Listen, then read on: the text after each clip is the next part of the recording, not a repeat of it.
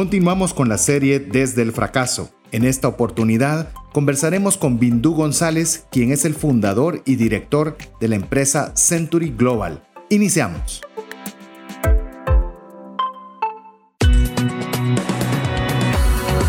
Mirada va más allá de los límites naturales. Nuestro objetivo, darte herramientas que puedan ayudarte a tomar decisiones financieras inteligentes. Somos trascendencia financiera.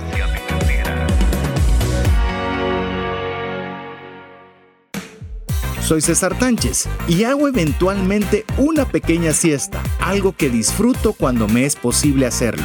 Soy Mario López Salguero y soy fanático de construir Legos con mis hijas. El último que armé fue un modelo de un Jeep Wrangler. Hola, te saluda César Tánchez y es un verdadero gusto poder compartir con el favor de tu audiencia en un programa más de trascendencia financiera, un espacio donde queremos agradar a Dios con la buena administración de los recursos que Él nos permite tener para que podamos, por supuesto, suplir las necesidades y deseos de nuestra familia, pero que también tengamos más que suficiente para poder compartir con una mano amiga. Si es la primera vez que estás escuchando el programa, queremos darte la cordial bienvenida. Como siempre, recordarte y recordarnos de que haremos el mejor esfuerzo para que ese tiempo sea bien invertido. Sabemos que puedes hacer cualquier otra cosa diferente, pero has escogido escucharnos, por lo cual queremos retribuir esa confianza. Y si bien ya eres de las personas que ya eres parte de la comunidad de trascendencia financiera, darte la bienvenida, agradecer tu preferencia, agradecer que tú eh, te unes con nosotros al principio APC, aprender, practicar y compartir. Así que bienvenido nuevamente y a ambos, tanto a las personas que nos escuchan por primera vez como a los que nos escuchan con frecuencia, recordarles que ustedes pueden ser parte de la comunidad de trascendencia financiera a través de WhatsApp lo único que tienen que hacer son dos cosas. Una, mandarnos un mensaje al WhatsApp más 502 59 19 05 42 y la segunda, guardar ese número de teléfono en sus contactos. De lo contrario, no recibirán información de nuestra parte si ustedes no guardan ese número en sus contactos. Así que a todos bienvenidos y aprovecho hablando de bienvenida a darle la bienvenida a mi amigo y coanfitrión Mario López Salguero. Bienvenido, Mario. Muchísimas gracias, César. Amigos, qué gusto de poder estar un día más con ustedes, eh, platicando de una serie que la verdad es que nos está saliendo muy bonita. Si ustedes escucharon el episodio anterior, fue un episodio muy emocional, fue un episodio de mucho aprendizaje, pero lo más, lo más importante fue que fue muy inspirador, donde nosotros estamos evaluando constantemente de que en nuestra vida constantemente nos caemos,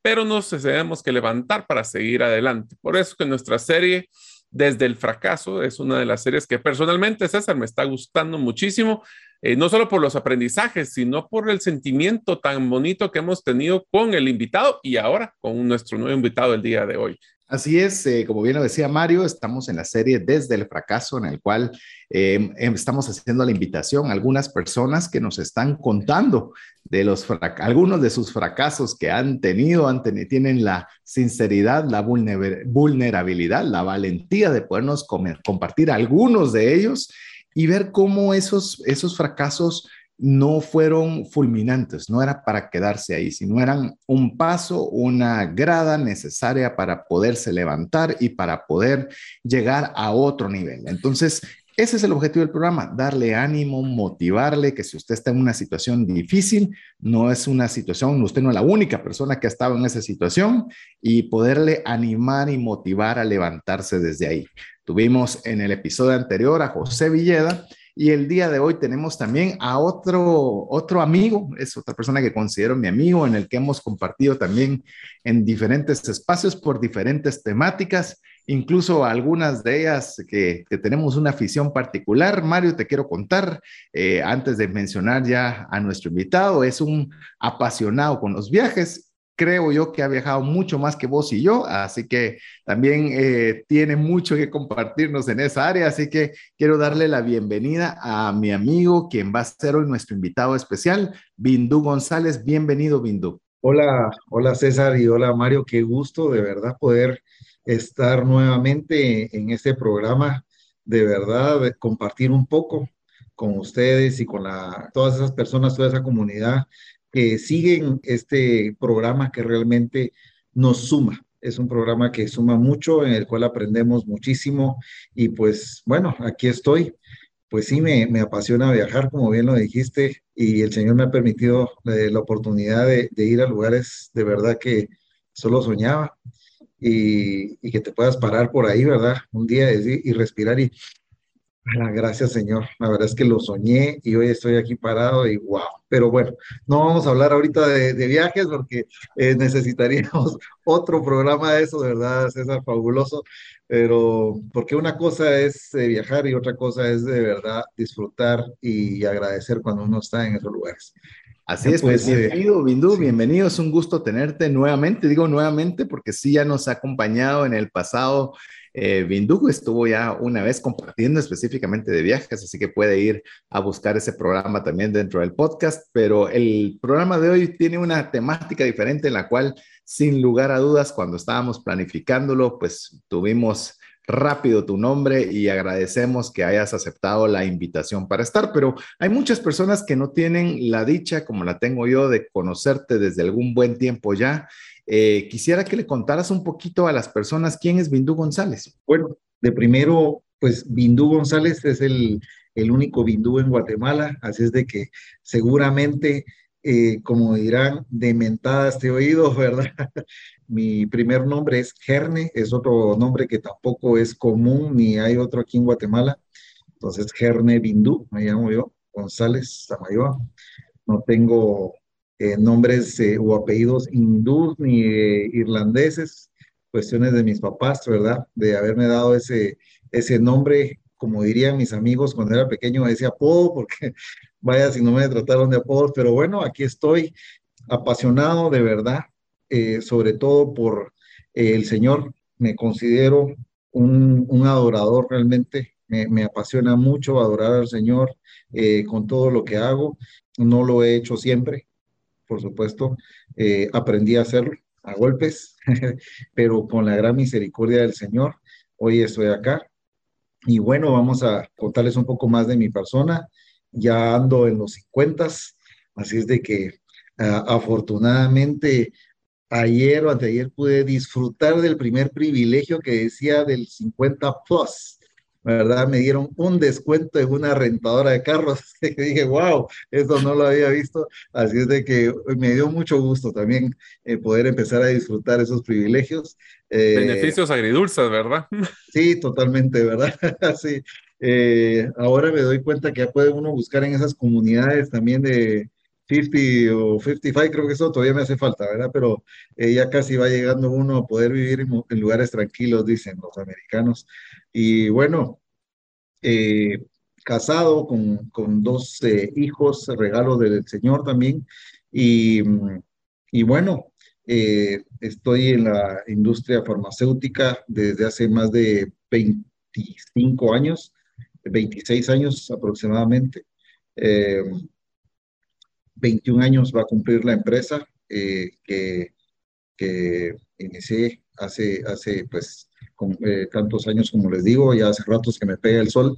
Y bueno, eh, otra cosa que, que les puedo decir, he estado tratando de aprender más cada día, de leer un poco más, pero sobre todo de mejorar mi, mi forma de pensar y mi forma de actuar. De hecho, quiero comentarles que en el grupo que tenemos de Creciendo con Buenas Lecturas, si usted quiere buscarlo, búsquelo en Facebook, es un grupo. Uno de nuestros escritores autorizados es Bindú, que creo que es de las personas más constantes que nos escribe todos los, los días una frase inspiradora. Digo frase, realmente es una oración, es, un, es una exclamación, no sé qué habría que decirle, pero que nos inspira cada mañana. Así que eh, ese es el objetivo, es el de tener una buena lectura y Bindú ha sido de las personas que, que le dimos esa facultad de poder escribir tranquilamente. ¿Por qué le digo que es de las personas que hemos dejado? Porque es que le digo, hay personas que literalmente lo único que quieren poner es basura. Entonces, eh, nos hemos visto en la necesidad de tener que restringir los posteados y solo aquellas personas que están constantemente agregando valor, pues son las que les hemos facultado ese permiso o tenemos que hacerlo manual pero lo que queremos es cuidar esa comunidad, así que también agradecerte, Bindú, porque has sido de las personas que ha estado compartiendo mucho a través de ese medio. Gracias, gracias César, y de verdad, qué privilegio ahora que lo mencionas así, pues se, se, volvió algo eh, muy interesante, eh, un requerimiento de una amiga, de verdad. Yo compartía antes eh, una oración que me llegaba de, de, un amigo, que creo que ese amigo también la recibía y así vamos multiplicando, pero alguien me preguntó, mira, pero esto es tu, es inspiración tuya. Pues le dije, por supuesto que no, ah, pero y, y, y, por qué no hay alguna inspiración tuya, ¿verdad? Le digo, pues realmente no busco la inspiración que sea mía, sino del Señor, ¿verdad? Del Espíritu Santo y, y me sentí ese reto, ese llamado y, y pues eh, inicié ya, ya voy a, creo que vamos más de un año y medio o dos eh, con esto, increíble, ha pasado el tiempo y de verdad se vuelve uno un, compromiso, ¿verdad? A veces cambio el horario por diferentes cuestiones, pero digo el compromiso. Quiero decirles algo de verdad, de abrir mi corazón. Yo he dejado de hacer muchas cosas como hacer ejercicio o bajar de peso o tantas cosas. Pero de verdad el único compromiso que, he mantenido en este tiempo y, que digo yo no puedo dejarlo de hacer es esa oración diaria y, compartirla. Así de que de verdad que tengo un gran motor y los invito a todos ustedes a que en el nombre de Dios puedan ustedes adoptar un compromiso y que sea ese motor que los mueva a diario para no dejarlo de hacer. pues gracias de verdad por esa oportunidad. Una pregunta que me quisiera, que, que ya que mencionaron el, el concepto de, eh, tenemos varias preguntas que me gustaría, pero me quisiera adelantar a una y es, ¿por qué le gusta tanto viajar y qué es lo que le, le encanta de hacer los procesos de viaje? Y inclusive me gustaría, aprovechando, empezando con el tema de fracasos, ¿cuál fue uno de los viajes que más reto les generó a la hora de viajar? Wow, bueno, eh, yo sé que hay muchos, pero tal vez algunos de los más memorables. Bueno, particularmente creo que eh, ha sido una oportunidad que, que se ha dado. Eh, han habido viajes que de verdad han, han caído y dice uno, ¿cómo, ¿cómo sucedió esto? Y, y, ahí creo que empezó. Bueno, si me regalaron esto, voy a hacer lo posible también por, por ir a conocer y, me abrieron realmente los ojos, ¿verdad? Tuve la oportunidad una vez de, de, ser invitado por, bueno, a un amigo lo habían invitado a una misión comercial inversa, se llamaba, porque el gobierno de Argentina estaba invitando a, los, a personas del área farmacéutica a que fueran a ver los, los laboratorios que ellos tenían. Y le llamaban inversa porque pues uno regularmente es uno es el que va a buscar la industria, ¿verdad? Cuando estábamos en este y, este amigo me dijo, mira, yo no puedo, no sé si te interesa ir. Por, ¿Dónde es? A Argentina y a Entre Ríos, Paraná, por supuesto, le digo, eh, y me voy, pero realmente con todo, absolutamente todo pagado. Y fue una experiencia extraordinaria, de verdad, lo que fuimos a, conocer allá y todo lo que salió, increíble. Ustedes no se imaginan lo que salió de ese viaje que el Señor me regaló, salió lo que hoy tenemos una distribución eh, y representación aquí en el país de, eh, muy fuerte, muy grande, que no fue en Argentina precisamente, fue de una de las personas que conocí ahí en ese viaje, me permitió y me permitió ir a Chile y de ahí fui a conocer un laboratorio, pero bueno, realmente es, es hermoso ir a conocer otras culturas, otros lugares. Eh, realmente, si oyeron por ahí en el principio lo de no conservar un plan alimenticio para bajar de peso, pues es precisamente porque eh, me encanta ir a probar la comida de, de, otros países, ¿verdad? Nosotros cuando viajamos, tenemos la oportunidad y la bendición de viajar con mi familia, vamos a comer, lo, buscamos lo local, lo, verdaderamente nativo del lugar, y eso pues nos lleva a meternos en pueblitos, en cosas donde el turismo normal no va. Y hemos descubierto muchas bellezas, así como lo tiene nuestro país, Guatemala, que tiene lugares que, que antes no conocíamos y que esta pandemia, pues puedo decir gracias a Dios, nos llevó a, conocer lugares extraordinarios de nuestro país. He encontrado lugares preciosos acá en Guatemala, digo, cómo no había venido antes. Y así ha sido en cada vez que hemos tenido la oportunidad de viajar. Pero bueno, entre los, viajes esos que hemos tenido, también hemos encontrado, como bien decías o preguntabas, Mario, eh, algunos obstáculos y, y, retos. Y bueno, uno pues eh, ha sido cuando uno va a Alemania y no entiende absolutamente nada del idioma, pues y sobre todo ese tipo de turismo que nosotros hacemos, que nos vamos a meter a, a provincias, a pueblos muy pequeños donde no hablan inglés ¿verdad? Y entonces eh, nos ha tocado perdernos, eh, en fin, nos ha tocado perder habitaciones de hotel, ya uno programado, pero hay unas pequeñas letritas que dicen ahí, lo recibimos únicamente de tal hora a tal hora, porque son como bed and breakfast, ¿verdad?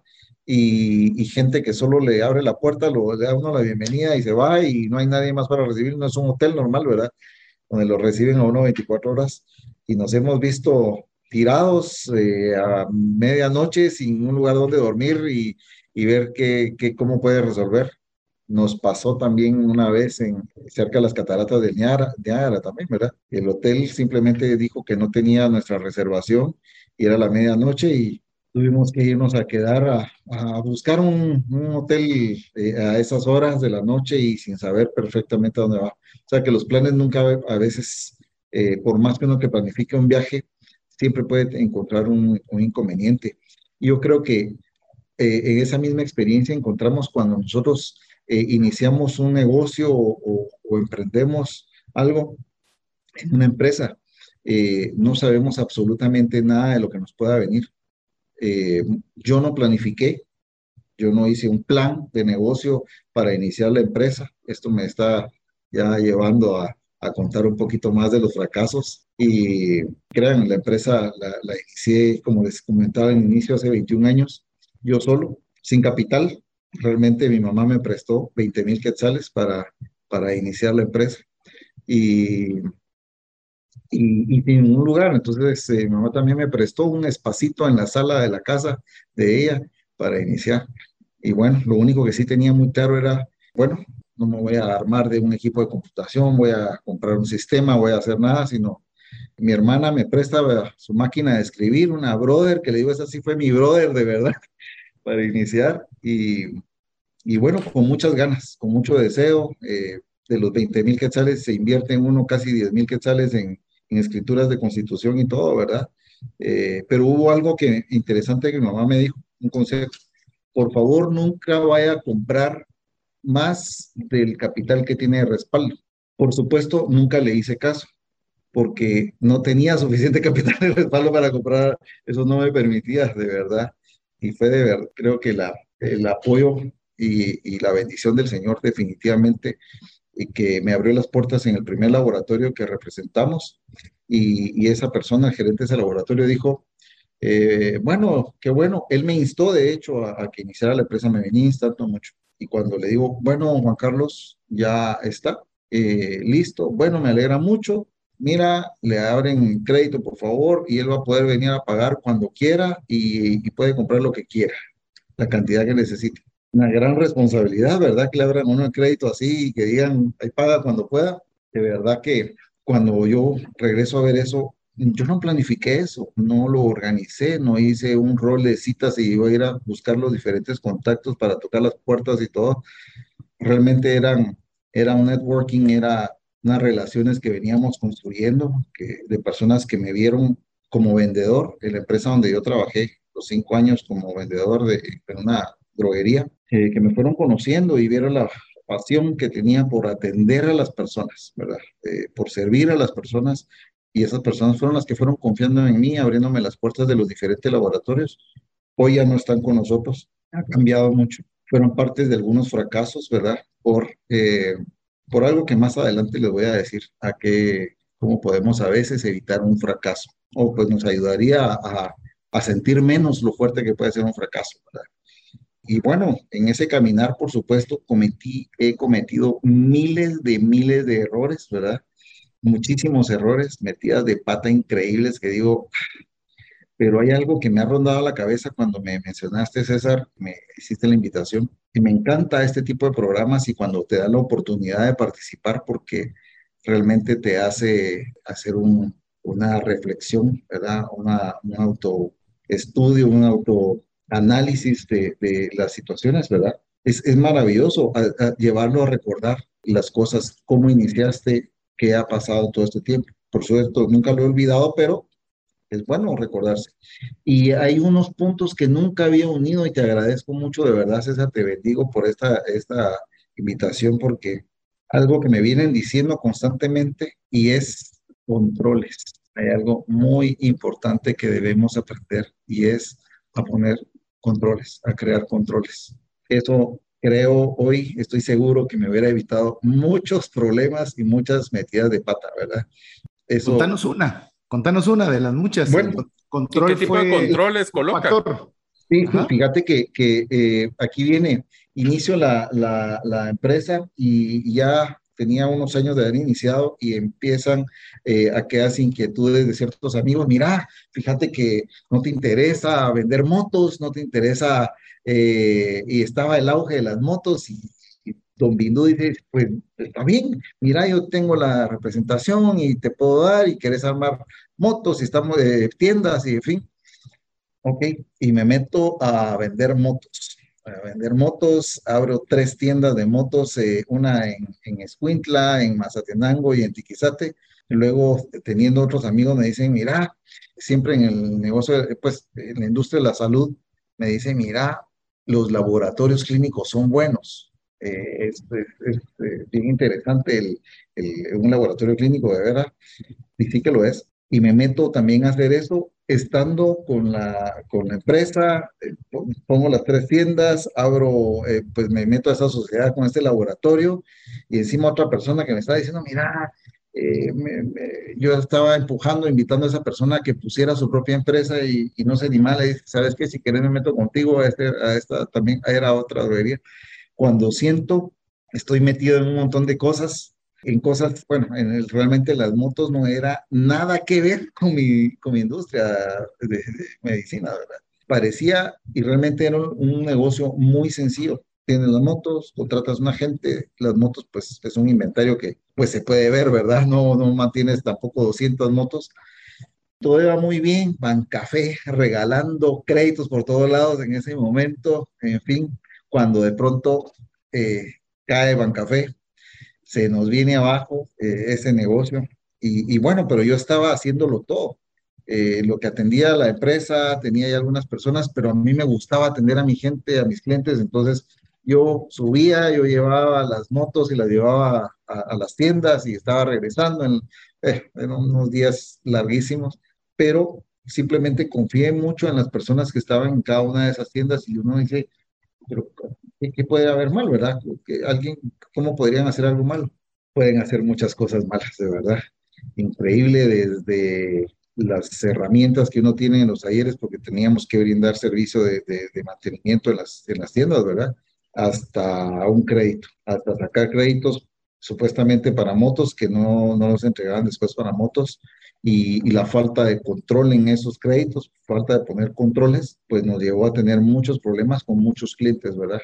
que realmente le decía, mire, yo llené mi solicitud y la plata en dónde está y el banco ya la estaba dando supuestamente para la moto, en fin, hubo algunas estafas que se dieron por parte de las personas que estaban trabajando en esas tiendas que eran empleados míos y pues se aprovecharon, ¿verdad? De que yo no tenía los controles adecuados, no podía estar llegando a las tiendas constantemente, ¿verdad?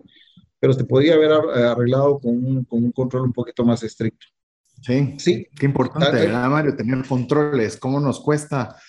yo lo que me he dado cuenta es que los guatemaltecos per se somos personas muy confiadas. ¿Ah? Somos personas muy confiadas.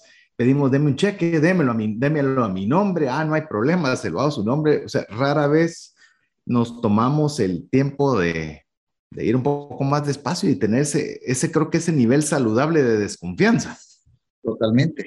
Y bueno, Luego, yo creo que uno es meterse uno a más de lo que uno tiene la capacidad en ese momento. Eh, luego, pues la falta de, puede uno meterse a diferentes negocios porque yo sí creo en que podemos, tenemos la capacidad de hacer varias cosas, pero qué mejor que cuando buscamos el área que más nos fortalece. Hoy por hoy, tengo la bendición de dirigir un grupo de empresas y todas están en el área farmacéutica, en el área de salud, tal vez, no solo farmacéuticos, sino en el área de salud. Entonces, se especializó en una industria específicamente, ¿verdad, Bindo? Sí, sí, sí, sí. Entonces, tenemos pero usted tomó esa decisión porque iba a complementar cada una de esas otras empresas un ecosistema o una propuesta de valor integral o Pero creo que eso lo vamos a tener que ver en el próximo, próximo segmento porque ya se nos está acabando el tiempo este, ¿verdad, César? Claro, claro, claro. Así es, así que te dejo la pregunta al aire para que Bindu te la pueda responder. Al regresar de que usted escuche mensajes importantes para usted, recuerde de ser parte de la comunidad de trascendencia financiera escribiéndonos un mensaje al WhatsApp más 502 59 19 05 42. Estamos en la serie Desde el Fracaso. Ya regresamos. ¿Te gustaría aprender a invertir en criptomonedas y también a realizar una estrategia de inversión? Te animo a llevar los cursos que hemos desarrollado con este tema en herramientasprácticas.com. Hola, te saluda César Tánchez y deseo animarte a invertir en tu educación financiera. Te recomiendo adquirir el libro Más rápido y más lejos en sus finanzas, en el que obtendrás un mapa de 5 pasos para tener una vida abundante y feliz. Solicita el tuyo al 4236-0263 o si vives fuera de las fronteras de Guatemala, puedes adquirirlo en formato digital o físico por medio de Amazon. Decisiones financieras diligentes que honran a Dios y provean recursos para nuestras familias y prójimo. Queremos agradecerle nuevamente que usted sea parte de la comunidad de trascendencia financiera. Recuerde, es muy fácil tiene que hacer solo dos cosas. Una, mandarnos un mensaje al WhatsApp más 502 59 19 05 42 y guardar ese número entre sus contactos. De lo contrario, no podrá recibir información de nuestra parte. Es la forma en la cual WhatsApp se garantiza de que usted desea recibir mensajes de nuestra parte. Así que damos las gracias a Bindú González, que está con nosotros el día de hoy, siendo nuestro invitado especial de, de esta serie desde el fracaso, compartiendo algunos de los errores, falencias, fracasos casos que, que, fueron difíciles en su momento, pero como bien lo dijo mismo Bendú, ayuda a recordar cómo cada uno de esos esos traspiés que se tuvieron, pues fueron promotores o propulsores para otras cosas mejores. Pero Mario, estabas con una inquietud antes de que fuéramos a nuestro primer corte. Pues estábamos platicando con, con mi duda que él había empezado a emprender en industrias que realmente no eran de su línea principal de negocios. Y eso es algo que a veces nos pasa constantemente, que un negocio puede ser muy interesante,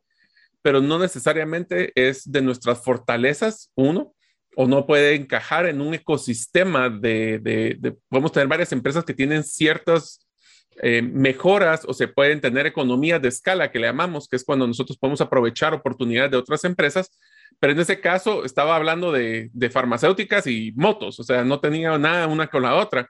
Entonces, ¿cómo fue que usted llegó a, primero, cómo fue la decisión de desprenderse de un negocio que tal vez no era malo, pero no era su fortaleza. Y dos, ¿cómo se logró enfocar a esos negocios ya en una industria especializada de salud?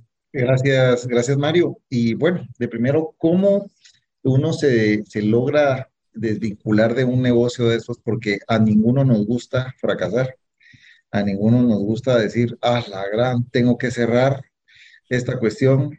Eh, son decisiones de verdad bien difíciles cuando yo, yo admiro de verdad a las personas que tienen ese, ese temple y ese valor de decir, no, si esto no funciona, lo cierro y se acabó. Y quisiera haber tenido un poquito más de, esa, de ese carácter y ese temple, pero yo, yo creo que muchos tendemos a touch, dicen, ¿verdad? A, a, ponernos, a pegarnos de algo, a pegarse de algo, perdón.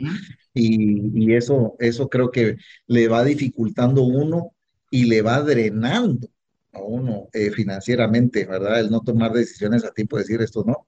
Un amigo mío eh, que fue asesor financiero también, por supuesto que él tuvo a bien decirme cuando estábamos en un almuerzo una vez eh, hablando realmente de, de, cosas farmacéuticas y de todo el negocio, me vio con el pick-up que llevaba, ese día mi pick-up se había descompuesto, entonces mi suegro me prestó el pick-up y me dice que, ¿a dónde vas? Voy ahorita a Mazate, a después de mediodía, después de estar almorzando, ibas a ir a Mazate. ¿Y por qué vas a ir a dejarlo? Porque yo ofrecí hoy entregar esa moto y, la tengo que llevar. Y la tenía montada una moto, por una moto iba a ir hasta Mazate, pero era una moto que, que realmente se le había ofrecido al cliente. No quería quedarle mal. Pues salgo de ahí, me voy, pero mira, ya evaluaste, me dice, el costo-beneficio de eso y cuánto te representa el que estés allá. Y sí, pero es que yo quiero tener bien a la gente, ¿verdad? Y realmente el costo era, uno no mira eso, no hace cuentas de verdad, decir cuánto vale el tiempo que voy a invertir en eso, ¿vale la pena? En fin, y ¿saben qué? gracias a Dios me pasó algo. Y dirán, qué loco, porque dice gracias a Dios. Pues sí, porque yendo a Mazate cerca, antes donde está la, eh, la cuestión de hule, de, yo no me había dado cuenta que el pick tenía las llantas lisas y estaba un poco lloviendo, lloviznando por ahí. Y en, en, justo antes de eso hay una vuelta y me salgo de la carretera y doy vuelta en el carro y me voy a una cuneta y fue un abrir y cerrar de ojos. Y yo llevaba realmente, en mi corazón iba acelerado por querer ir a entregar algo. Casi pierdo la vida por eso. Fui a arruinar el carro en mi suegro. A la moto si no le pasó nada porque la llevaba tan bien amarrada que no se cayó de la palangana. y ahí como pude saqué el carro, llegó gente y bueno, qué razón tenía este amigo. Hace unas horas me lo estaba diciendo, ¿verdad? Creo que e, esos golpes son los que a, veces necesitamos para entrar en razón. Sin embargo, digo necesitamos porque a veces no queremos eh, oír eh, esas palabras que te está diciendo ese consejo, decir, mira, no vale la pena, ya evaluaste, ya hiciste, y uno quiere seguir hasta que, como bien decías, ¿verdad? Uno no aprende de estar escuchando. Yo quisiera de verdad que todos ustedes pudieran aprender de lo que, de las, la oportunidad que tenemos a través de este medio de bendición, de escuchar un consejo, es decir, evaluemos, eh, en la multitud de consejos está la sabiduría, es la palabra, ¿verdad? Y, creo que eh, todos podemos, si podemos, si nos damos cuenta, hay muchas personas a nuestro alrededor con mucha sabiduría que nos pueden orientar, eh, nos pueden hacer una evaluación. Hoy en día tengo un amigo que cuando él es más joven que yo, pero lo admiro tanto por su capacidad de análisis que tienes a aquellas personas que le decís algo, inmediatamente te estás saltando, mira, eso, no, ya pensaste esto, tal, y dice, bueno, ok, tiene toda la razón, ¿verdad? No era, no era lo que uno quisiera escuchar, ¿verdad? Uno quiere llamar al genio que le diga, dale, hermano, está buenísimo, ¿verdad? Sí, sí pero no, es realmente eso, esos golpes son los que te hacen muchas veces eh, despertar y, tomar las decisiones de cambiar. Y luego el reenfocarme en lo que yo estaba trabajando ya en la industria farmacéutica, en, el área de salud, y pues había estado civil. el, el, el haber, ese accidente fue el propulsor para tomar la decisión de salirte de las motos? Me hizo evaluar mucho más eh, lo que estaba poniendo en riesgo. Y luego, por supuesto, eh, el empezar a ver que la falta de controles que tenía eh, no me estaban, me estaban quitando mucho más tiempo y me estaban creando mucho más problemas. Porque entonces empecé a enfrentar problemas ya materios legales, ¿verdad? De personas que habían tramitado un crédito en la empresa, en un banco, y resulta de que la persona que trabajaba conmigo en la tienda estaba desviando esa, eso eh, como decimos aquí muy coloquialmente, jineteando la plata de los créditos de los clientes para, para otros, ¿verdad? Eh, de plata que él había tomado. Entonces, eh, realmente la caída, el, el cierre de, la, de, las oportunidades de crédito del Banco del Café en ese momento, se contrajo mucho el mercado también, los bancos se asustaron y, y cerraron, entonces ya no nos estaba permitiendo tener la, el mismo flujo estamos vendiendo 40, hasta 50 motos al mes. Ya cuando uno dice, no, no estaba nada despreciable eso, ¿verdad? Pero eh, no era eh, precisamente, eh, yo creo que cada situación que llega te va como anunciando más fuerte, mira, esto, abrí los ojos, tenés que detenerte y con todo el dolor de mi corazón empecé entonces a cerrar la primera tienda en Tiquizate, Mazate, la Escuintla fue la que más me costó cerrar, porque obviamente era la que más movimiento tenía y bueno, eh, hasta que finalmente pues también tuve que hacerle frente a los clientes que pues habían utilizado el nombre de la empresa eh, eh, y habían sido dañados por un, representante de la empresa, ¿verdad? Entonces pasaron varios años y la gente seguía llamando, mire mi moto, mire, mire, ya no tengo moto, ya no tengo nada, ya hasta la empresa que traía las motos también ya no tenían ni siquiera la, esa representación. Entonces, sí, a duros golpes eh, tuve que eh, tomar la decisión de cerrar, ¿verdad? Y enfocarme en esto. Les comenté en el inicio que me había metido a un laboratorio farmacéutico, eh, perdón, un laboratorio clínico, y la verdad es que con personas con mucha experiencia también y todo, medimos, ahí sí medimos ya un poco, mira, y si no funciona, pues lo vendemos y tal cosa, pero ahí lo que hizo falta fue precisamente tiempo, ¿verdad? Inversión de tiempo de parte de todos los socios, porque realmente eh, tenía todo para que diera, es un negocio muy rentable, por cierto, pero necesitaba tiempo y ninguno de los que estábamos de socios teníamos el tiempo para estar viendo el laboratorio.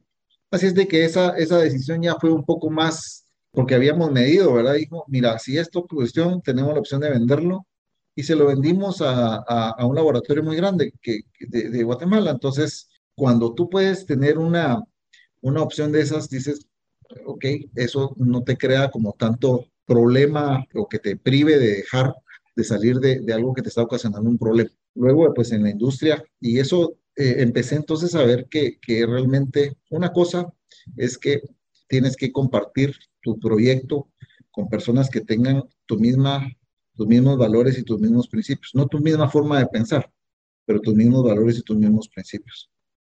Eso lo aprendí y, creo que eh, incluso para, para hacer negocios con, eh, para representar a, a, a, un laboratorio farmacéutico, en nuestro caso, he tenido que declinar ciertos ofrecimientos que parecían muy buenos, pero que, que realmente los valores y los principios de, de, los representantes del laboratorio o los gerentes de los laboratorios no iban acorde a los nuestros. Y te dicen que te pueden representar millones, ¿verdad? Pero dices, mm, ¿a costillas de qué? De mi paz, de mi tranquilidad, de violar los principios y quedarle mal a la persona que me ha provisto de todo. Entonces, eh, a veces uno dice, pero si ahí lo tenías, ¿no? Pero entonces, eh, ya en el, en, con la empresa, eh, pues estos 21 años que llevamos con Century Global, es la empresa, realmente también, como les digo, estoy aprendiendo aún es increíble, pero uno no deja de aprender. Eh, si yo ya hubiera aprendido, de verdad que sí estaría tal vez en una tirado en las Bahamas ahí con una mi margarita y qué importa, ¿verdad? Pero no, estoy aprendiendo y, a la fecha estoy eh, ordenando parte de los errores que he cometido, ¿verdad? Porque he fracasado muchas veces en, en no tener un buen sistema de selección de personal eh, he fracasado muchas veces en, precisa, en, no poner esos controles adecuados. He, he fracasado también en confiar demasiado, ¿verdad? Eh, no estoy invitando a la audiencia, al emprendedor a que sea desconfiado y que porque la desconfianza no te va a dejar vivir tampoco. Pero eh, no sé si me logro dar a entender esa confianza de decir, ah, no, pues, están haciendo las cosas bien, ¿no? Mm. Eh, o decir, no, seguramente va a cambiar, ¿no? Esas cosas. ¿Sabes cuál era una frase que me decía uno de mis jefes, eh, Bindu, que me encantaba? Dice, en inglés se llamaba Trust but Verify. Confía, pero verifica. Y eso fue una ley que aprendí muy, muy joven para poder confiar, pero validar de que esa confianza sea recíproca. Totalmente. Y, y, cuando uno está en crecimiento y está evaluando realmente, eh, pues, bueno, cuánto me va a costar a mí implementar este sistema este de gestión de, de, de, verificación de, controles, dice uno, no, mejor, eh, mejor sigo confiando un poco más, dice, ¿verdad? Porque a veces son inversiones fuertes, ¿verdad? Pero hoy por hoy les puedo decir de que algo que me está preocupando ya es eh, la seguridad de la información. Sí. Me he dado cuenta que he sido muy confiado con la información de la empresa. Eh, no he tenido un adecuado control de, esto y de, la información que se pueden llevar las personas. Uno puede hacer firmar un contrato de confidencialidad, pero nos quedamos así como con puntitos suspensivos, ¿verdad? Entenderá la audiencia esos puntos suspensivos que dejamos ahí, ¿verdad? Sí, eh, yo creo que, que, lo mejor es precisamente eh, ir eh, buscando las maneras, las, las, formas de poder tener mejores controles. este programa se debe llamar controles, ¿no? que, pero, pero la falta de controles me ha provocado fracasos. Me he metido a veces a, querer ser el proveedor único de un hospital y, y, suena muy bonito, ¿verdad? Tuvimos un proyecto así de administración de farmacias internas de los hospitales. Eh, y uno dice, ay, sí, qué bonito ser proveedor y yo voy a hacer, ala, eh, precisamente uno tiene que meterse a comprar y a, abastecerse de productos que no son su expertise, no son su expertise. Y, y pues eh, tuvimos eh, varios también fracasos en eso, con pérdidas muy grandes también, ¿verdad? Porque nos paramos, ni el hospital tuvo la capacidad de pagar a un solo proveedor, porque eh, a veces los clientes pues lo que hacen es pues juegan con los proveedores, ¿verdad? Cuando tienen una variedad de proveedores, van, bueno, le pago a este esta semana, el otro le pago la otra semana y así va. Eh, pero cuando solo tienes un proveedor, todo te lo tiene que pagar. Y, y eso empezó a generar problemas. Eh, entonces, nos afectó el cash flow. Eh, y finalmente, cuando tuve que salir de ese cliente, me quedé con un montón de producto que quién me lo iba a comprar después. Y me ocasionó una gran pérdida. Y entonces cuando yo, cuando tú estás ya en una posición que dice, no estoy perdiendo, a ver, si yo me pongo a hacer sándwiches y los voy a vender y por algún accidente los pierdo, pues fue una plata que yo agarré, yo lo hice, ¿verdad? Y, y claro, estoy afectado yo y mi familia porque no pude llevar los ingresos para de la venta, ¿verdad? Y perdí mi capital. Pero cuando tú estás con una empresa y ves que cada decisión que vas a tomar te puede afectar a muchas familias hmm. y que esos errores te cuestan, que te cuestan tan caro, eh, ponen en riesgo la estabilidad de una empresa y que vas a dejar simplemente por una mala decisión o por un negocio que creías que era muy bueno eh, a un montón de personas, eso es eh, diferente. La, eh, tienes que empezar a pensar de una forma diferente. Eh, tal vez ya no puede ser tan usado, ¿verdad? O, no medir tanto los, los riesgos que puedes correr con eso. Entonces, eh, creo que la evaluación de, de ese tipo de, de, riesgos se hace más importante cuando tú tienes ya una, una, una responsabilidad de muchas familias. Yo creo que... Se aumenta se aumenta, exponencialmente, ¿verdad? Exponencialmente, sí. Uno no puede decir, ah, no importa, cierro y ya. No. Eh, eh, incluso yo he platicado con César de esto, se lo digo a la audiencia. Cuando nosotros tenemos la bendición de tener una empresa y, que pues eh, vaya a lo largo de los años, quiero decirle a la audiencia que esto no es solo porque eh, pues Dios nos lo dio para nosotros y para mantenernos nosotros y para sostenernos nosotros. Nos lo está dando como un vehículo de bendición para muchas familias más. Y por ende nosotros tenemos una responsabilidad muy importante que, que eh, tener en cuenta. Que si las cosas no se tienen por qué acabar, si uno ya no está. Porque uno, eh, yo me he visto en esta situación parado enfrente del Señor y cuando me diga, mira, gracias por todo lo que me apoyaste y aquí eh, multipliqué y, verdad, y, uno diga, fui un siervo fiel y, y, y, el Señor me diga, sí, pero ahora que ya no estás, ¿qué pasa con eso? Pudiste ser tan egoísta que pensaste que solo era para ti, para tu breve estadía ahí, o eh, eh, deberías de haber pensado precisamente en la trascendencia.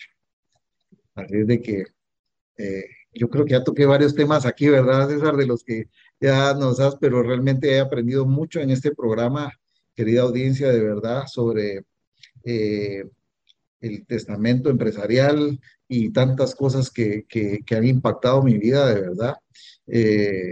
Y es por eso que lo estoy tocando ahora, porque realmente me han hecho pensar y me han hecho analizar y ver en dónde estoy parado.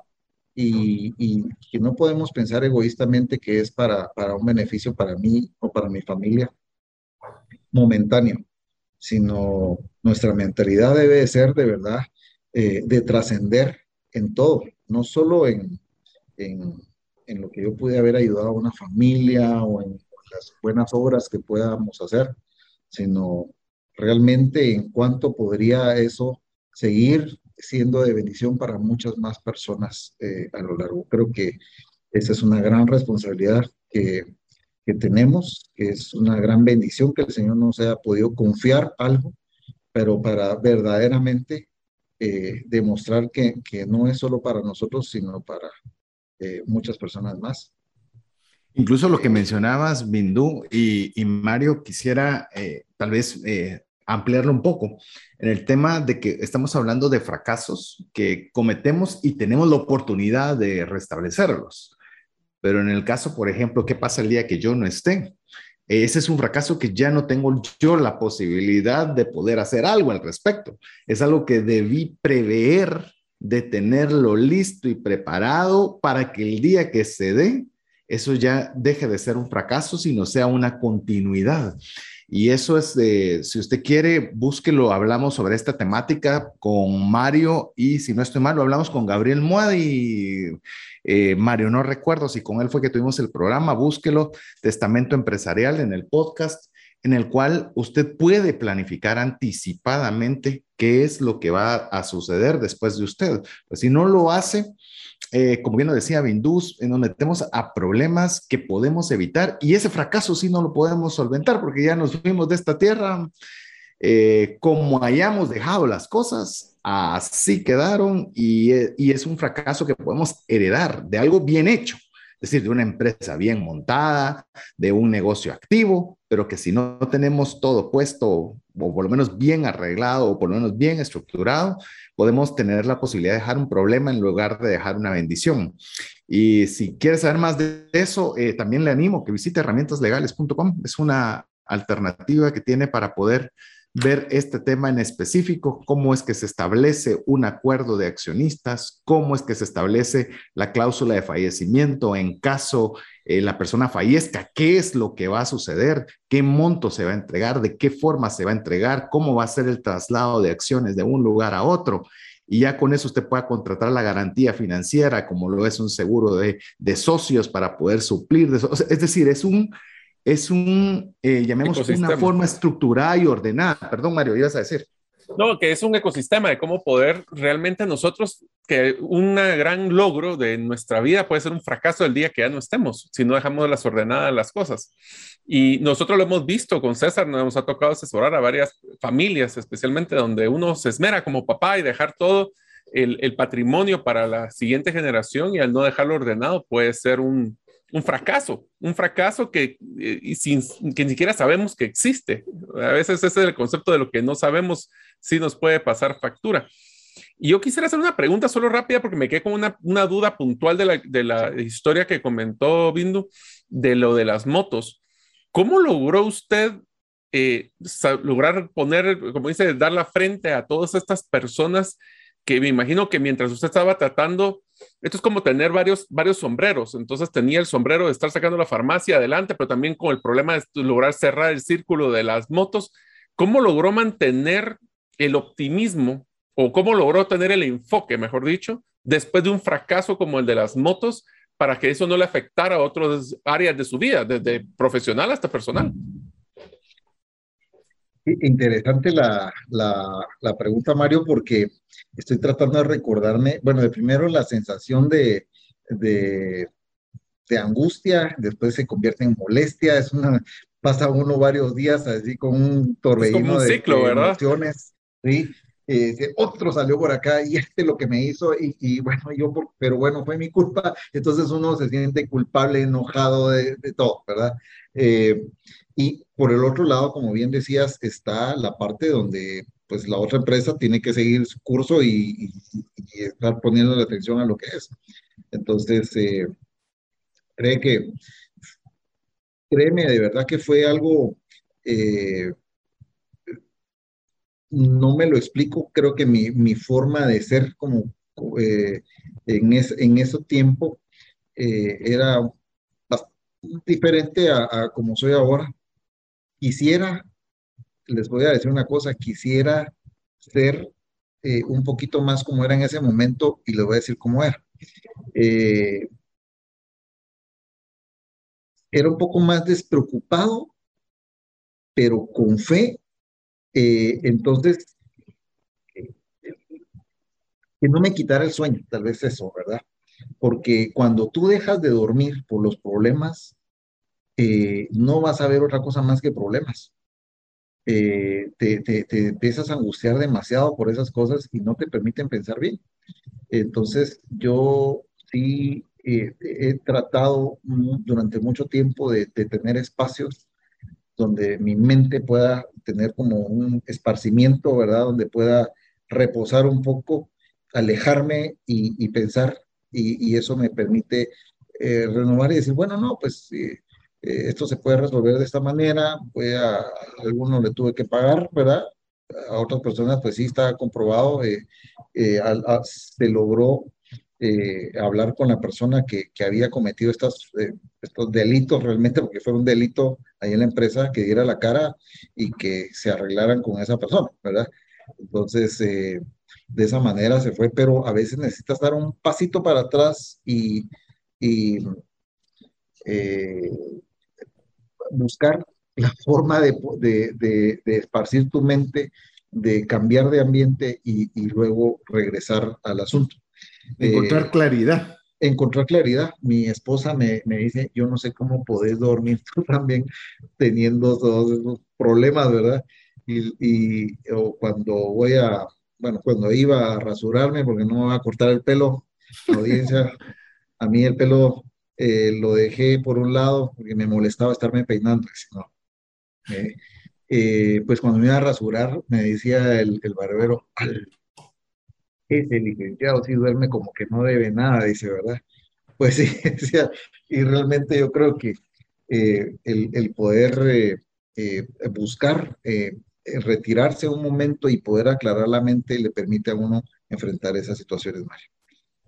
Bueno, vamos a hacer una pausa, la segunda pausa que tenemos para que usted tenga tiempo para podernos escribir al WhatsApp más 502 59 19 05 42 y así ser parte usted de la comunidad de trascendencia financiera. Recuerde de guardar ese número dentro de sus contactos y, por supuesto, escuchar noticias acerca de usted. Estamos en breve con usted. ¿Te gustaría aprender a invertir en criptomonedas y también a realizar una estrategia de inversión? Te animo a llevar los cursos que hemos desarrollado con este tema en herramientasprácticas.com. No permitas que una enfermedad o fallecimiento inesperado destruya la economía familiar. Contrata un seguro de vida, gastos médicos o de bienes con expertos. Cotiza el tuyo al WhatsApp 5995 4444. Tener seguros es una decisión financiera inteligente. Mensajes vía WhatsApp 502 5919 0542. Queremos agradecer los mensajes y las muestras de cariño, también la retroalimentación que usted puede hacer al WhatsApp más 502 59 19 05 42. Mi nombre es César Tánchez y hoy muy contento de contar con mi amigo, mis dos amigos, con Bindú González y con mi amigo y confitrión Mario López Salguero, en el cual estamos en esta serie desde el fracaso, compartiendo algunas de esas experiencias difíciles, pero que utilizadas de buena forma, aprendiendo de esos fracasos y poniendo en práctica diferentes eh, elementos, pues logramos salir de esa situación complicada. No sé qué, qué te ha parecido o si tienes ya la siguiente inquietud para Bindú, Mario. Sí, efectivamente tengo una y es una pregunta que creo que a la audiencia le va a parecer muy interesante. Y es que, Bindu, cuando usted sabe, eh, todos nosotros hemos tenido ciertos fracasos que han sido memorables en nuestra vida, nos han quitado el sueño, nos han generado estrés, pero en su momento, y, diría de que una de las cosas que estamos encontrando, César, en esta serie es de que el hecho de un fracaso puede volverse un aprendizaje, puede volverse un trampolín para una oportunidad, dependiendo de nuestra actitud. Entonces la pregunta puntual, Vindo, es cuáles han sido esos fracasos que usted pueda compartir que en su momento sentimos que era posiblemente el fin del mundo, más sin embargo nos damos cuenta que más que un fracaso que definía una época en nuestra vida era el inicio de una nueva. ¿Cuáles creen ustedes que han sido esas? Bueno, gracias Mario. Efectivamente, como les dije en el inicio, han sido muchos, eh, analizando como eh, los, más duros, voy a, tratar de mencionar tres de los cuales vienen de, de menor a mayor, pero, pero que fueron muy intensos, ¿verdad? El primero, pues, estando ya en la, empresa farmacéutica como tal y representando este, este laboratorio que me abrió las puertas en el inicio. Eh, el equipo, el equipo de representantes de visita médica de ellos nos hacía transferencias. Eh, realmente nosotros fungíamos en ese momento no como un representante, sino solo como un distribuidor. Entonces, eh, funciona de que los vendedores o visitadores médicos eh, van de gira y le hacen a uno traslado, eh, transferencias de, pedidos. Y entonces, pues uno empieza a facturar y yo le abrí la puerta. Yo había, yo le abrí la puerta a la venta a las farmacias en ese momento. no habían las cadenas de farmacias como están ahora, ¿verdad? Eh, había mucho más farmacias que eh, ustedes recordarán antes, habían N cantidad de farmacias en los pueblos y, en otros lugares. Entonces, eh, estos chicos mandaban las, las, los pedidos, yo mandaba un reporte y por supuesto ellos generaban una comisión de eso. Pero después resulta, me empecé a dar cuenta de que cuando ya iba yo a cobrar, o ellos iban a cobrar, decían, no, mira que el otro mes, que el otro mes, que el otro mes. Cuando empezamos a ver, era una gran cartera de, pendiente de cobro, eh, los clientes empezaron a devolverme el producto y decían, yo no pedí esto, eh, o mire, este producto se venció y el visitador se lo llevó y nunca me lo, nunca me lo repuso y usted me lo tiene que pagar porque usted fue el que me lo facturó. En fin, cuando vine a darme cuenta de eso, eh, empecé a acumulé una cuenta por cobrar de más de medio millón de quetzales. Y, y pues realmente no, teníamos poco tiempo, teníamos tres años o cuatro de haber iniciado, era una, una cuenta muy grande, ¿verdad? Muchísimo dinero, eh, y la perdí. La perdí y, y, de verdad lo que a mí me llevó en ese momento a tomar la decisión es no facturarle más para venderle a las, a las farmacias. Eh, y, y luego, pues, definitivamente tener un control yo nuevamente regresamos al tema de los controles, ¿verdad? Tener yo un control de lo que yo estaba despachando y a quién se lo estaba despachando, ¿verdad? Eh, fue para mí muy cómodo decir, ah, tengo una fuerza de ventas freelance, podría ser, ¿verdad? Eh, porque laboratorio, pero realmente en ese caso no todos son así, ¿verdad? Las personas que trabajan en laboratorios, estos chicos, pues eh, lo que les interesaba era que se generara un reporte de venta para que ellos recibieran su, su comisión por parte del laboratorio. Entonces, eh, y yo no tuve el control sobre estos clientes, yo confié, no evalué cada cliente si tenía la capacidad de pago, si en verdad existían esas, esas farmacias o no, en fin, porque así nos encontramos con clientes fantasma, con un montón de cosas, eh, pues perder medio millón de quetzales cuando uno tiene poco tiempo de haber iniciado es, créame que duro, eh, duro. Mm. pero gracias a Dios nos, había, nos iba abriendo otras puertas con otros laboratorios más que nos fueron eh, rápidamente en ese momento. En ese momento fue un fracaso y fue difícil. Y digo, ¿y ahora qué hago con toda esta plata, verdad? Eh, pidiendo dinero prestado a los bancos. Eh, tu operación se vuelve mucho más cara, en fin.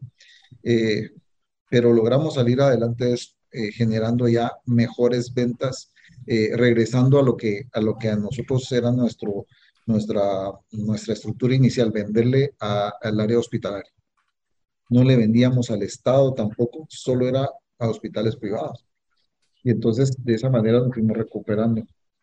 Luego, pues tuvimos, eh, eh, en algún momento tuvimos, eh, yo creo que el fracaso fue ahí no saber delegar adecuadamente con las personas correctas ciertas funciones administrativas. Y en ese momento una persona, en esa vez una persona tomó una decisión de, de alterar un, un documento eh, que iba para, para, para, una entidad. Y yo estaba saliendo de viaje en ese momento, pero ellos lo vieron como es que nos están obligando a esto por tal y tal cosa, ¿verdad? Por eso les digo que hay que compartir nuestros valores, incluso con las personas que contratamos, deben de, compartir nuestros valores y nosotros se los debemos de dejar muy claros también, ¿verdad? Miren, aquí vamos a decir la verdad, siempre no importa lo que cueste, ¿verdad? Y, y a veces las personas dicen, no, pues lo que pasa es de que así podíamos acelerar el proceso para que nos autorizaran una, una importación. Eh, resultó que se dieron cuenta las autoridades y, y, nos causó que casi nos cierran la empresa, ¿verdad? Tenemos que pagar una multa muy grande, ¿verdad? Por una, y por supuesto, yo no lo hice, pero fue una persona que trabajaba en la empresa conmigo. Yo tuve que ir a dar la cara a, a, a esa entidad y decirle, mire, perdónenos, cometimos un error. O sea, no dije, cometió mi gente un error, ¿verdad? Porque fue la empresa como tal cometimos un error y pues tenemos que ver las consecuencias. De verdad, pasamos. Bueno, la gran lección aquí es de que uno no puede resolver las cosas. Eh, en ese momento yo estaba bajándome de, eh, de, un avión en Atlanta, iba a un congreso y me dan esa noticia, me entran y me dicen, mira, pasó esto y, y no pude disfrutar ese, al, día siguiente creo que venía de regreso, no pude hacer nada. Pues a los dos días tuve que regresarme, pues porque igual no podía hacer nada hasta dentro de tres meses, que ese era el plazo que nos habían dado. Y entonces digo, todo eso lo podía haber hablado por teléfono, podría haber, me quitó la paz, horas, gasté un montón de dinero en algo que, que realmente no podía resolver. Y, y todo fue precisamente por, eh, no haber delegado en las personas adecuadas eh, ciertas funciones, ¿verdad?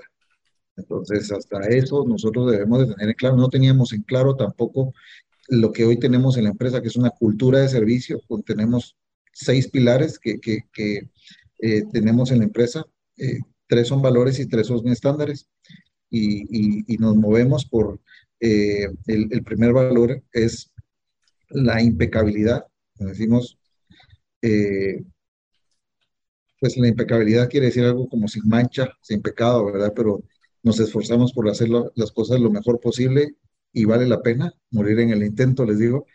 Eh, la integridad es el, siguiente valor. Y, y, luego es la credibilidad, ¿verdad? Entonces la credibilidad es igual, te dice, yo voy a decir la verdad siempre, no importa lo que cueste, ¿verdad? La integridad es que vamos a hacer las cosas correctas, correctamente, siempre, ¿verdad? Aunque nadie nos esté viendo. Y nuestros estándares, pues, están basados en la generosidad. Eh, promulgamos mucho, verdaderamente, que las personas aprendan a ser generosas, que sean generosas, ¿verdad? Eh, luego está el respeto, por supuesto. Me dicen, como diría mi amigo, da, no vas a contratar a alguien que le falte respeto desde la, pero, pero realmente el respeto, la gente lo ve como yo trato a los demás y es realmente respetar hasta las señales de tránsito. Les digo, miren, nosotros debemos de aprender a hacer los altos, ¿verdad?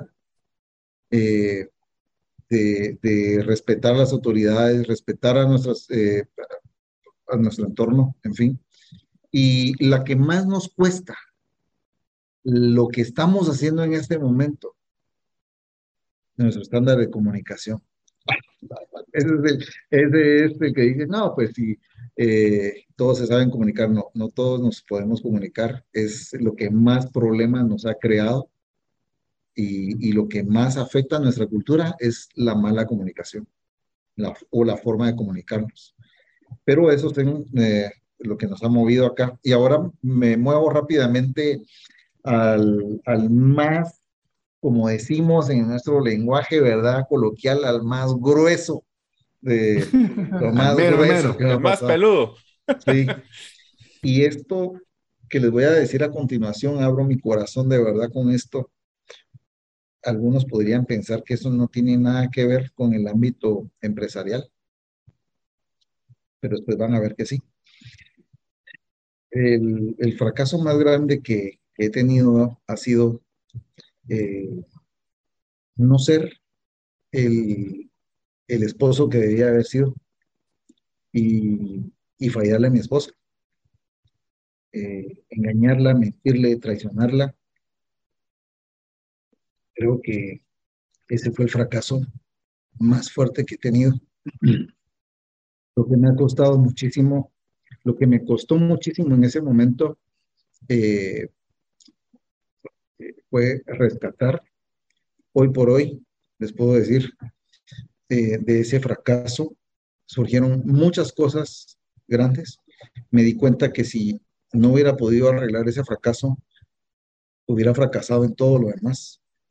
Porque si yo no hubiera tenido la bendición de que de ser descubierto en lo que estaba haciendo, podría haberme llevado a la ruina, a la empresa y a todo mi entorno, mi familia, mis hijos, todo.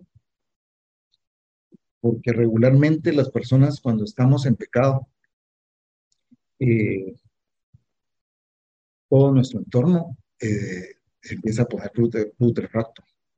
Y, y eventualmente viene la caída, porque uno se vuelve orgulloso, se vuelve ciego, eh, o está ciego, está cegado, eh, y empieza el declive. Como lo que ha pasado en nuestras sociedades cuando se han corrompido, viene el, declive de la nueva sociedad, así es el declive de una persona, de una familia, y créanme que eh, yo le agradezco mucho al Señor que me dio la oportunidad en ese momento de abrir mis ojos eh, y poderme dar cuenta que estaba ya en el precipicio, pero para haber llegado casi a ese precipicio había dañado y arruinado eh, a mi esposa y, tuve a bien tomar la mejor decisión de toda mi vida.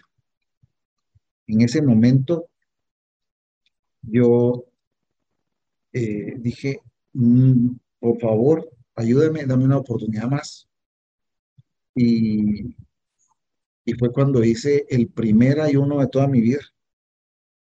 Hice un ayuno eh, de tres días, rogándole y clamándole al Señor. Y jamás en mi vida había estado tan, tan desnudo eh, y tan transparente enfrente de, del Señor ni de nadie más. Y eso me sirvió para que hoy por hoy, pues vamos a cumplir, eh, no tengo la calculadora aquí para hacer cuentas, después de los 25 años de casados, uno dice, ya vamos, mejor vamos a contar hasta los 30, pero vamos ya por 27 años de casados. Eh, ha, sido una transformación de vida increíble. Eh, esto para la audiencia, no crean que fue hace, yo tengo 50 años y fue hace 25, 30 años, fue hace apenas 11 años, 12 años cuando inició un proceso en mi vida de, de, de transformación, de restauración. Y, y, sabe una cosa, nunca termina la eh, restauración porque pues realmente cuando va a terminar es cuando estemos en la presencia del Señor, ¿verdad? Eh, mientras tanto, estamos en la lucha, eh, estamos creciendo, estamos haciendo las cosas mejores y eso de verdad fue lo que trajo muchas, muchas más bendiciones a mi vida, diferentes formas de hacer las cosas, trajo libertad, eh, y haciéndole, haciéndole promoción al otro programa, eh, también muy querido, eh, cuando eh, hablamos de libertad financiera, bueno, cuando estamos hablando de libertad, hablando de finanzas, ¿verdad? Y, qué es lo que nos apasiona aquí a estos hombres de Dios que están acá, es, te trae libertad financiera, hacer las cosas correctas con todos, todo el tiempo. Te trae libertad a tu vida, saber que eh, no estás escondiendo nada y que siempre dices la verdad, cuando se vuelve una costumbre decir la verdad. No hay cosa más liberadora que vivir así. Es decir, eh, no estar pensando qué le dije a esta persona, qué le dije al otro. No, es, es, eh, hay una libertad y, y esa libertad se vive y te ayuda a llegar a tener una vida plena y a experimentar la plenitud que para la gloria del Señor les puedo decir hoy, he experimentado y estoy experimentando una plenitud. La plenitud no quiere decir que no tengas problemas, no tengas estrés, no tengas cosas que hoy me, me pasan, que te quería, esto une a algo que, que, iniciamos hablando cuando decía, ¿cómo es de que, cómo me enfoqué con el problema de las motos y, estando en la, en empresa con la farmacéutica? Eh, hoy por hoy les puedo decir que ya siento eh, atrás en la cabeza los jalones así de, de, estrés que antes no me pasaban. Digo yo, Señor, ¿qué me está pasando? Porque será que ahora me están preocupando más las cosas, pero creo que porque ahora tenemos, tengo una diferente visión de las cosas, más amplia, más lejos. Eh, entonces, eh, aprende uno a medir más los impactos que pueden tener. Entonces. ¿Dirías, Mindú, que los fracasos te expanden la cabeza? Que si bien es cierto, nadie quiere fracasar, nadie quiere estar dentro de una situación complicada, pero que si lo miramos sumado en el tiempo, esos fracasos de alguna forma te amplían la magnitud de toma de decisiones futuras. Totalmente. Si un fracaso sería, ¿no? Fíjate que, que la ampliación de, de la visión, un fracaso te la tiene que abrir porque si no, lo, si no te la abre es porque eres necio, así de sencillo, ¿verdad? Entonces, eh, el necio va a fracasar y no se va a levantar y va a volver a fracasar y va a volver a fracasar y nunca va a llegar a ningún lado.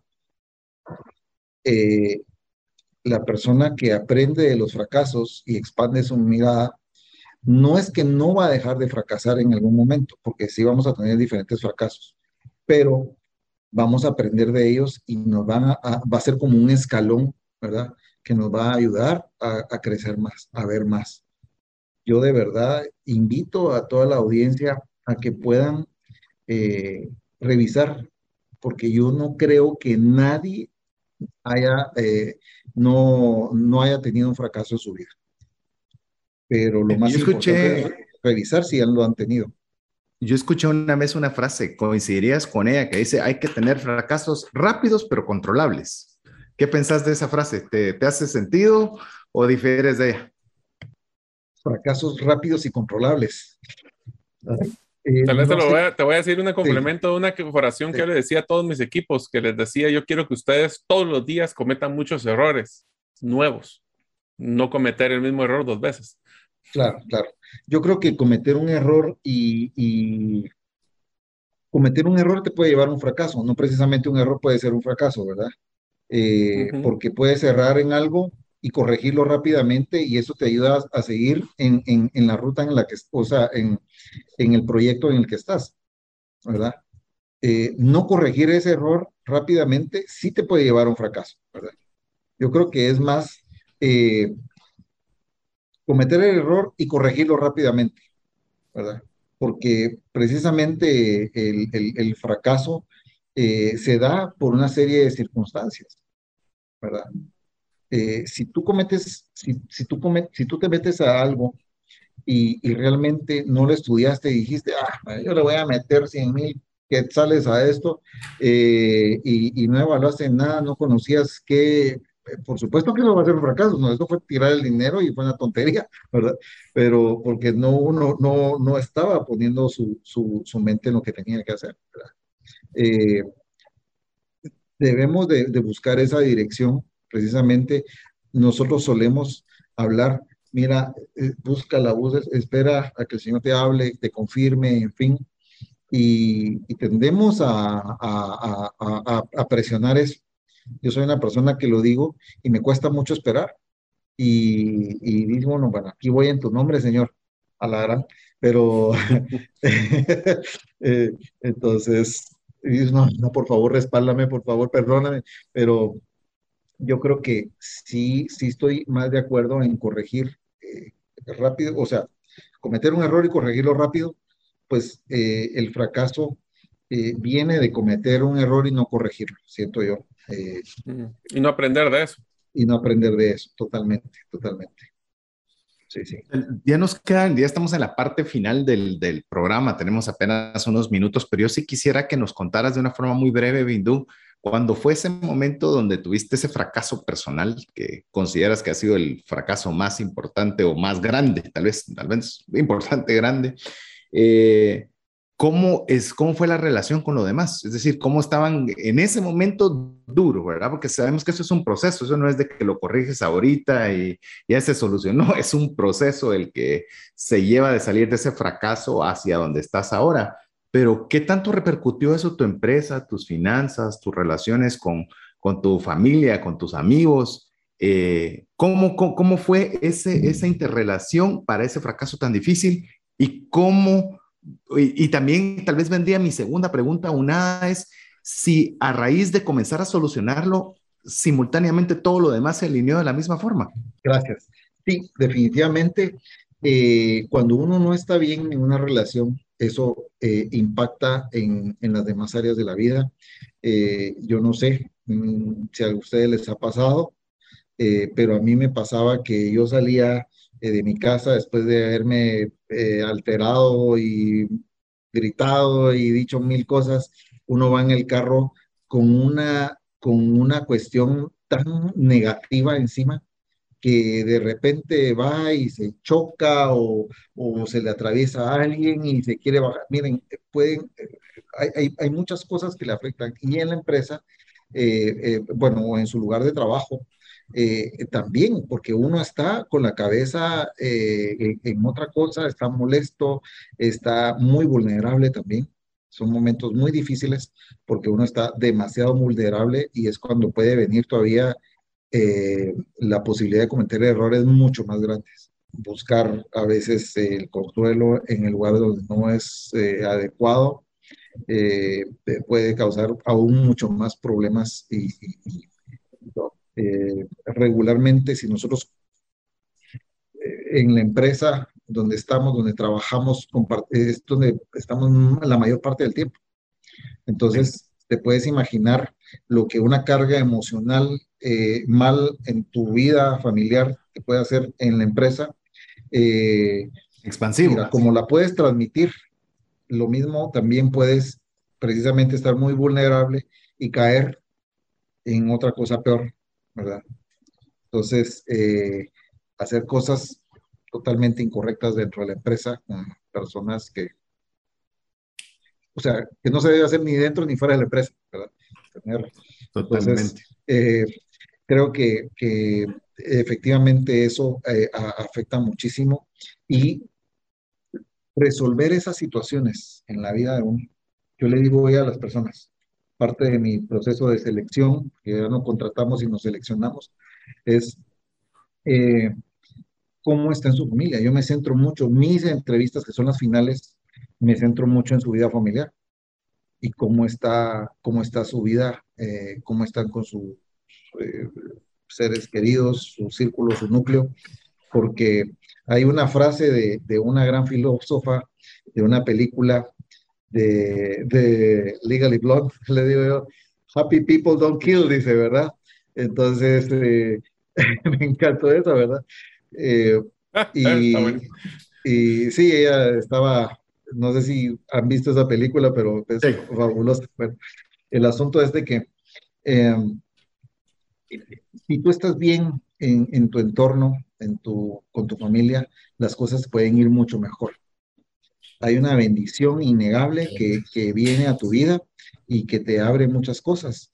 Y efectivamente, a raíz de eso hubo un rompimiento de muchas cosas que a nosotros nos tenían eh, con, con, deudas en los bancos, eh, eh, negocios que, que, no se estaban dando de la forma correcta, en fin. Cuando yo decido, de primero, cambiar mi vida y empezar un proceso de restauración en mi vida, en, la, mi matrimonio, eh, tomé la decisión también, si yo estoy cambiando, todo mi entorno tiene que cambiar.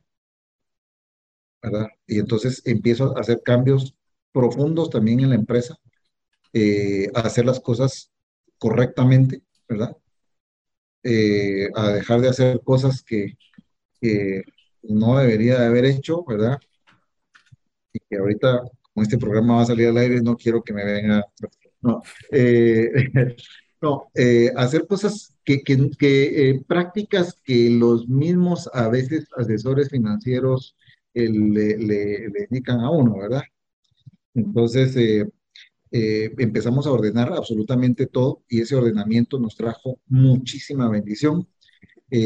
nos sacó de, de deudas, eh, nos permitió también estar en libertad, porque dicen, lo único, lo único cierto en esta vida es la muerte y los taxes, dice, ¿verdad? También otra, otra película que me encanta, Meet, Joe Black, ¿verdad? Y, Meet Joe Black. Y, y, precisamente cuando uno tiene una visita de la SAT en su empresa y que uno tenga toda la tranquilidad de decirles, pasen adelante, revisen todo lo que gusten y que finalmente después de eso le estoy dando ese testimonio, podamos recibir una carta de felicitación de parte de la SAT por, por la apertura y por todo eso. Créanme, eso sí no lo había escuchado, ¿eh? eh créanme que sí. Eh, incluso a nosotros nos pasó eso en el tiempo del gobierno de, del gobierno patriota, que todo el mundo le estaba cerrando la puerta a, a, la SAT, por supuesto, ¿verdad? Que nadie los dejaba entrar. Pues a nosotros nos hicieron una auditoría que duró ocho meses ahí, que nunca nadie había visto una auditoría así, pero realmente el resultado de eso fue una felicitación.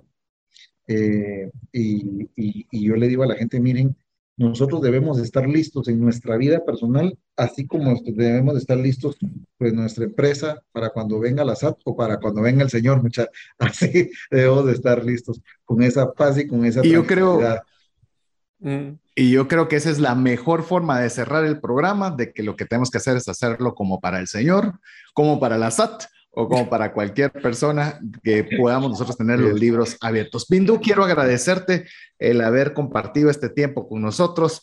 Mario, como siempre, agradecerte también el, el haber compartido con nosotros. Bindu, muchas gracias y esperamos tenerte pronto con nosotros nuevamente. Muchas gracias, eh, César. Muchas gracias, Mario y gracias a ustedes, linda audiencia, que puedan eh, escuchar este programa y que sea de bendición para sus vidas. Gracias por la oportunidad de invitarme nuevamente acá con ustedes. Ha sido un placer entonces contar con el favor de su audiencia y esperamos estar con usted nuevamente en una semana en un programa más de trascendencia financiera. Mientras eso sucede, que Dios le bendiga. Por hoy, esto es todo.